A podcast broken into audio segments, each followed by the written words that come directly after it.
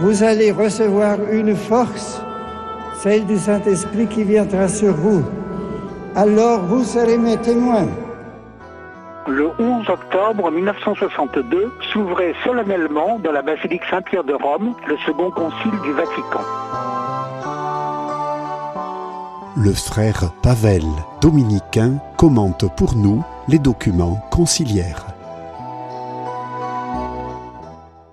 L'année dernière, c'était le texte sur l'Église, la constitution dogmatique sur l'Église, Lumen Gentium, qui a guidé notre réflexion le mystère de l'Église, les différents types d'appartenance à ce corps mystique du Christ, les différentes places, les différentes fonctions, le mystère de l'Église. Voilà qu'il a été notre fil conducteur l'année dernière. Cette année-ci, je vous propose, chers auditeurs, de faire un peu le tour des autres textes du Concile et commencer par le tout premier, dans l'ordre historique, le tout premier texte élaboré et voté par les pères euh, conciliaires, qui est la Constitution sur la Sainte Liturgique.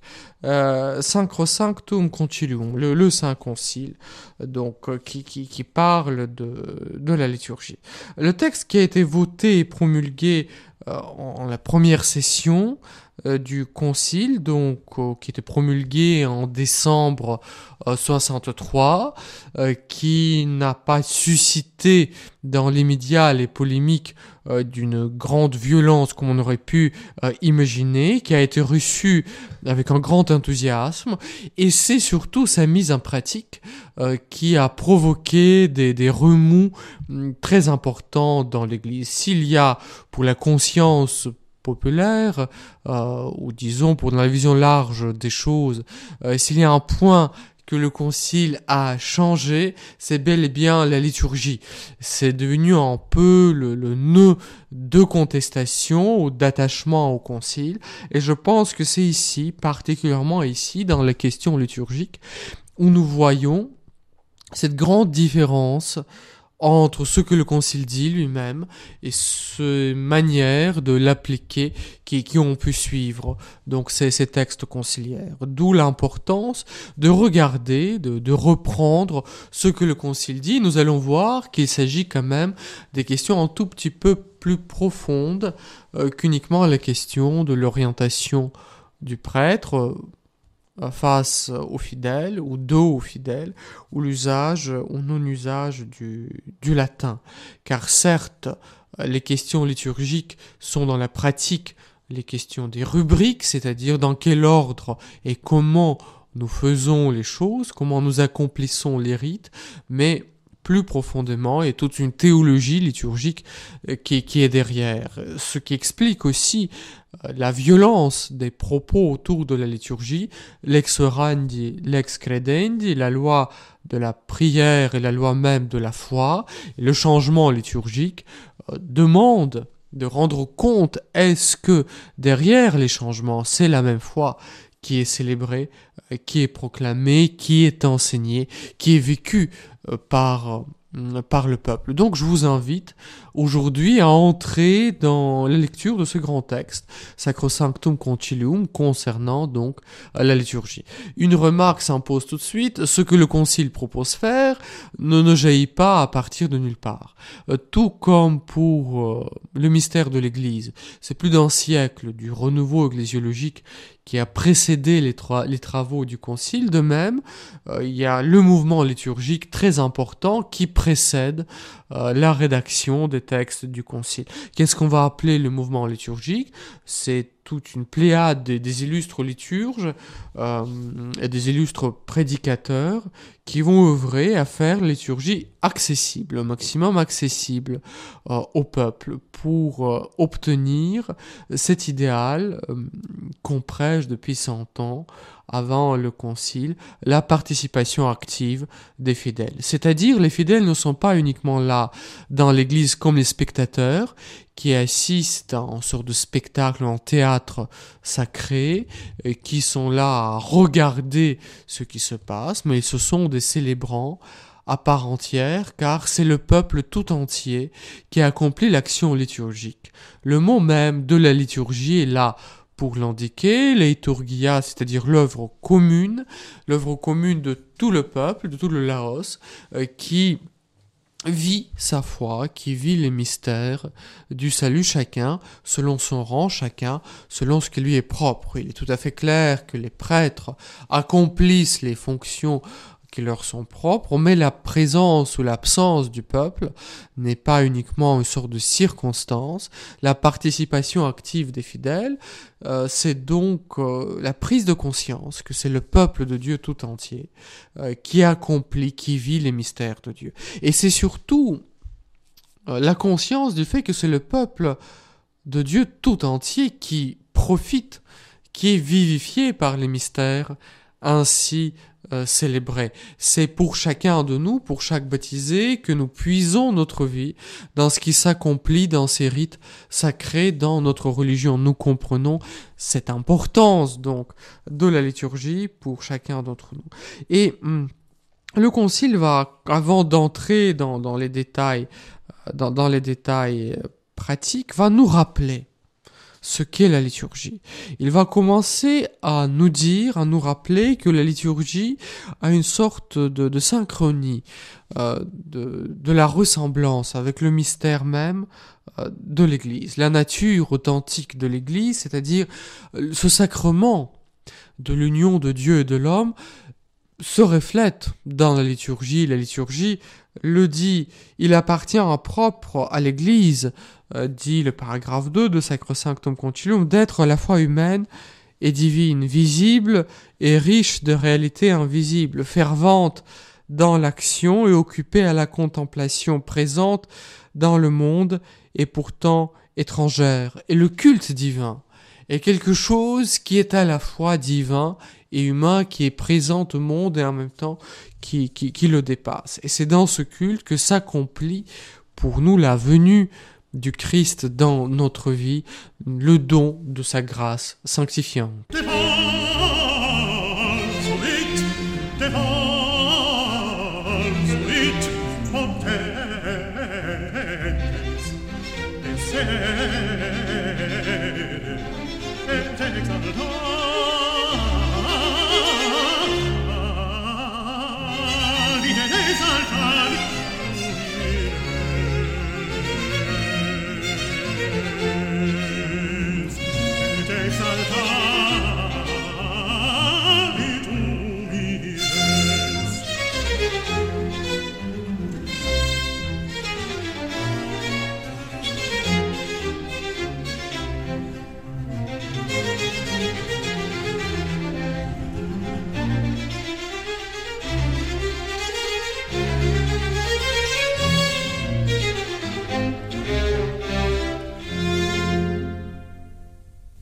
Si dans la liturgie c'est l'œuvre même de notre salut qui s'accomplit, nous comprenons très bien que cette œuvre ne peut pas nous avoir pour sa source. Cette œuvre doit venir de plus loin que nous. Et le Concile Vatican II va nous rappeler que la liturgie s'enracine dans le cœur même de Dieu. C'est Dieu qui nous envoie son Sauveur.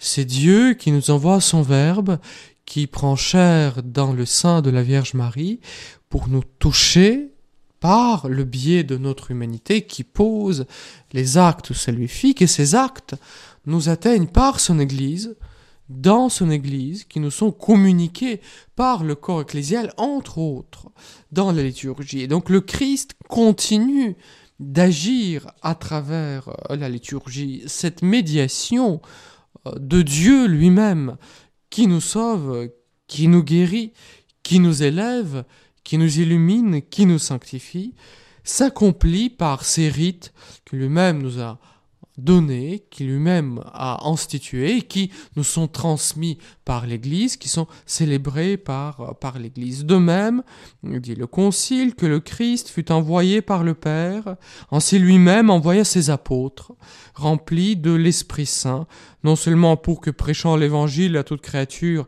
il annonce que le pouvoir de Dieu par sa mort et sa résurrection nous a délivrés du pouvoir du Satan ainsi que de la mort, nous a transférés dans le royaume de son Père, mais aussi afin qu'il exerce cette œuvre du salut qu'ils annonçaient par le sacrifice et les sacrements autour desquels gravite toute la vie liturgique.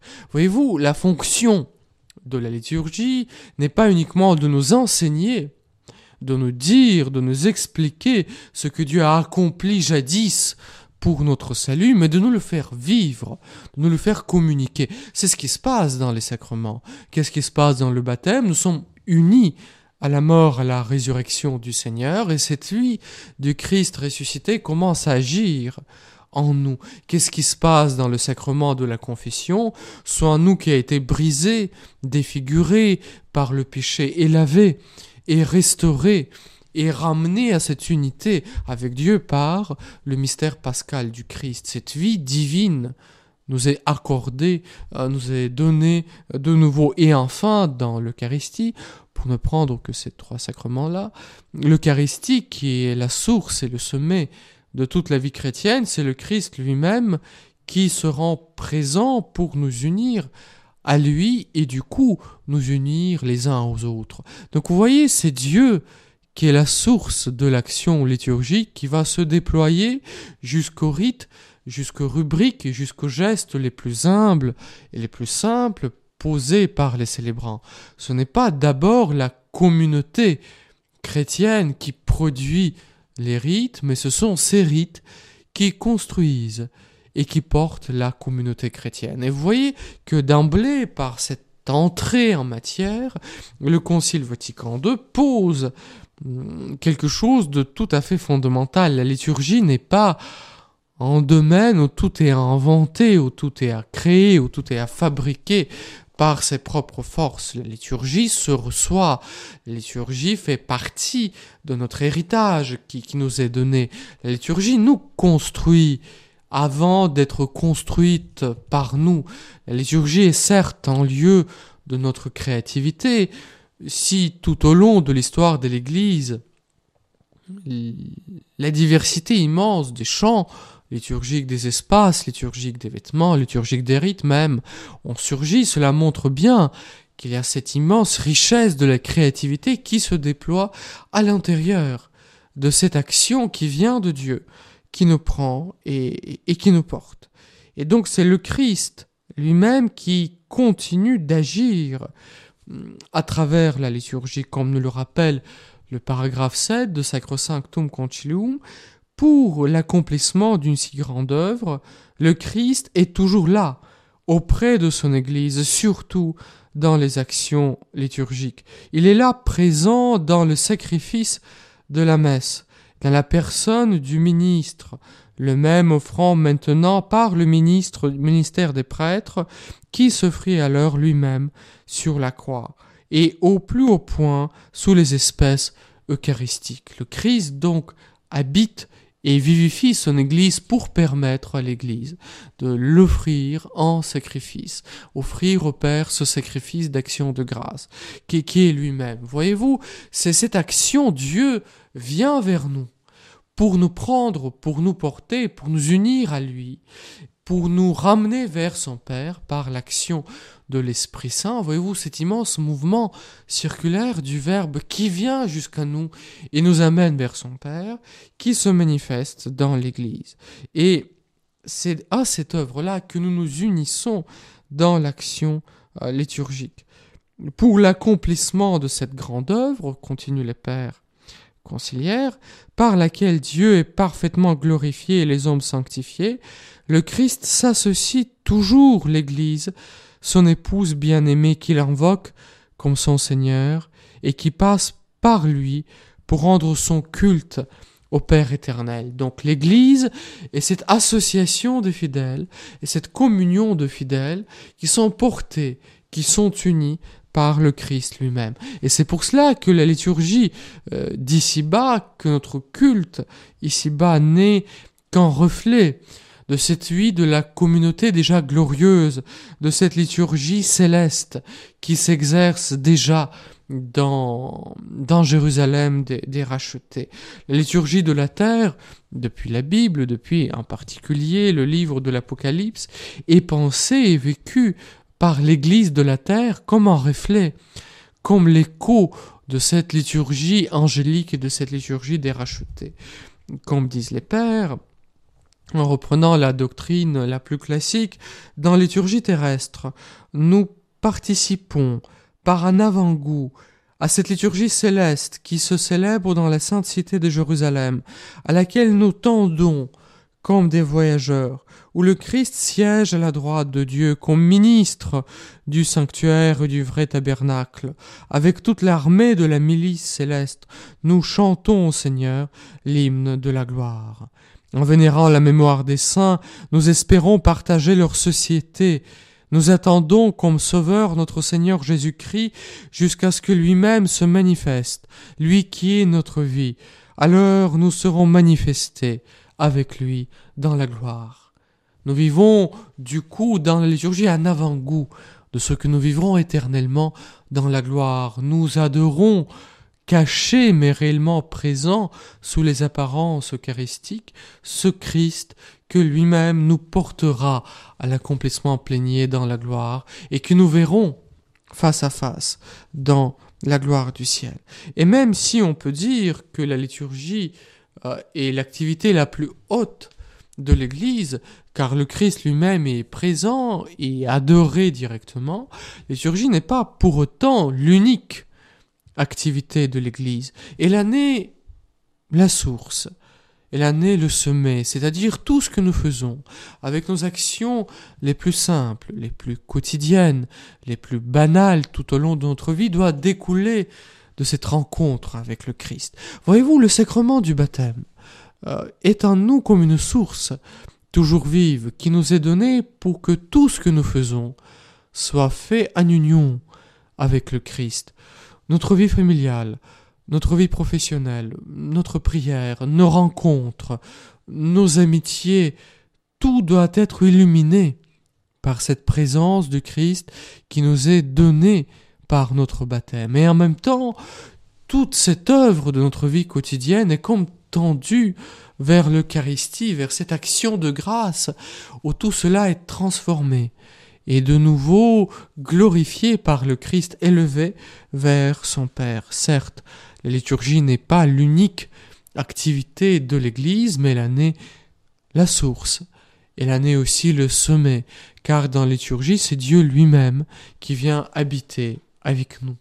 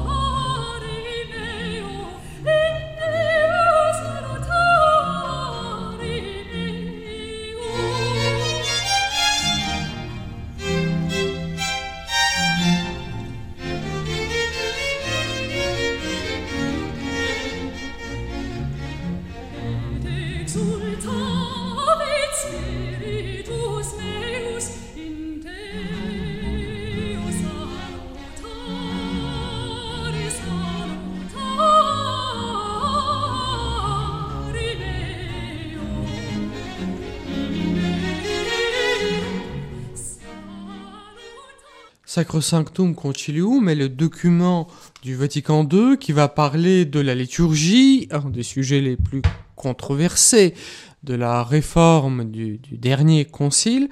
Le concile lui-même va pas parler tant de la restauration que de l'instauration de la liturgie. Ce terme latin d'instauratio euh, vise avant tout une sorte de retour aux sources, retour à des formes plus, plus primitives, plus pure euh, de la liturgie. Nous venons de voir, en suivant les textes même du, Concile, que c'est le Christ, euh, Dieu qui, est la source de liturgie, qui vient nous prendre ou nous communiquer les mystères euh, de sa vie pour nous amener jusqu'à jusqu'à Jérusalem céleste.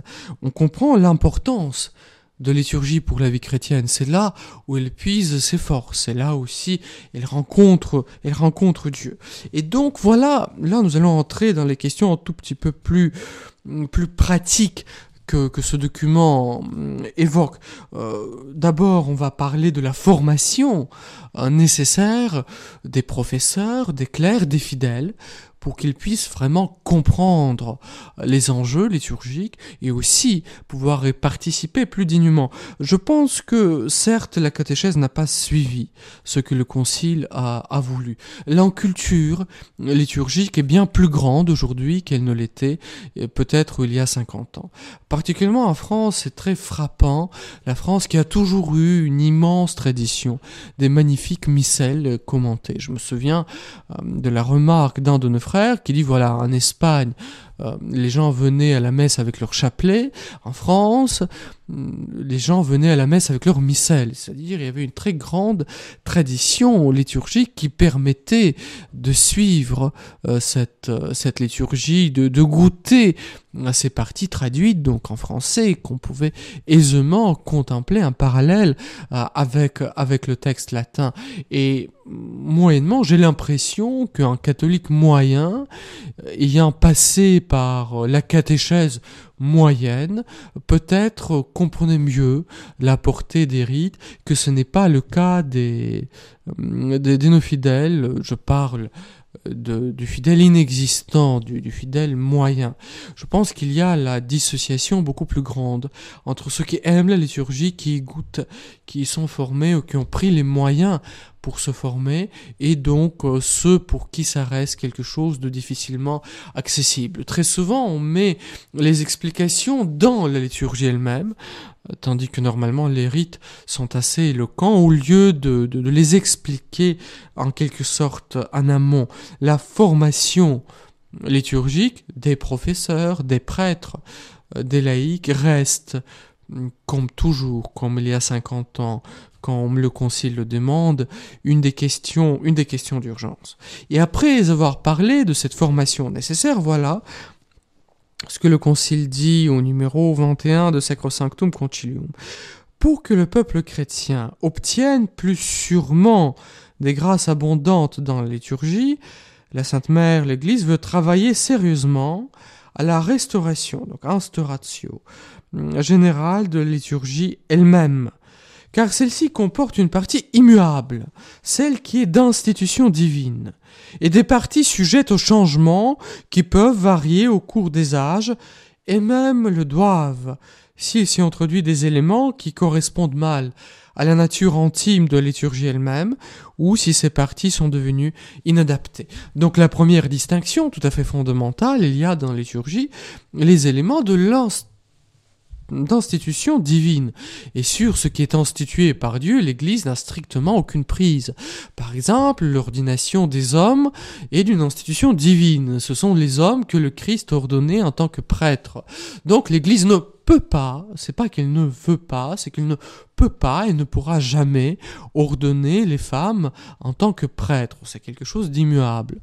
Ou pour l'Eucharistie, le Christ a daigné prendre le pain et le vin pour des raisons euh, dues à toute l'histoire euh, sainte qui le précède, car l'Eucharistie n'est pas uniquement une dînette sympathique euh, avec des amis, c'est un repas pascal inscrite dans l'histoire sainte de, notre salut, donc ce repas rituel de Pâques. Donc l'Église ne peut pas remplacer hum, le pain par du riz manioc ou que, sais-je encore, ou remplacer le vin par euh, le Coca-Cola ou le jus de raisin euh, tout simplement, ou de l'eau, euh, car le pain et le vin sont de l'institution divine. Par contre, euh, par contre, ce vin serait-il rouge ou blanc? L'Eucharistie serait-elle célébrée le matin ou le soir? Les hommes à ordonner euh, seront-ils mariés ou non mariés? Cela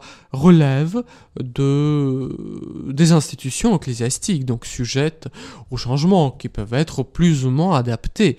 Et quand on contemple l'histoire de la liturgie, on voit jusqu'à quel point ces éléments peuvent être sujets au changement et donc peuvent être plus ou moins adaptés. Donc le Concile propose de supprimer les rajouts postérieurs pour revenir à la simplicité euh, initiale et ouvrir la possibilité à la modification de certains parties euh, secondaires là où ils sont devenus inadaptés, euh, difficilement compréhensibles pour, pour l'homme moderne. Et ce qu'il vise cette instauration, c'est comme le texte euh, qui continue dit avec beaucoup de précision, pour qu'il exprime avec plus de clarté des réalités saintes qu'il signifie et que le peuple chrétien, en tant qu'il est possible, puisse facilement les saisir et y participer par une célébration pleine, active et communautaire. Pleine, active et communautaire, restauration dans la pureté, c'était même euh, les termes même qu'utilisait déjà le Concile de Trente euh, pour produire euh, cette réforme tridentine qui a abouti au missel dit le missel de, de, Saint Pie V. Donc euh, cette célébration pleine, active et communautaire, et c'est pourquoi le Saint Concile a établi ces normes générales qui vont suivre, que nous verrons avec vous la semaine prochaine. Ce qui nous intéresse pour l'instant avant tout, la liturgie c'est avant tout l'œuvre de Dieu, l'œuvre de Dieu à laquelle il a daigné unir l'Église, nous avons à en profiter, il y a dans cette œuvre ce qui relève de l'institution divine, ce qui donc ne peut pas être changé, et puis il y a les rites qui y mènent, et que le Concile se propose, nous allons voir de quelle manière et de quelle façon restaurer dans leur pureté initiale afin de nous permettre d'y recevoir les grâces plus abondantes.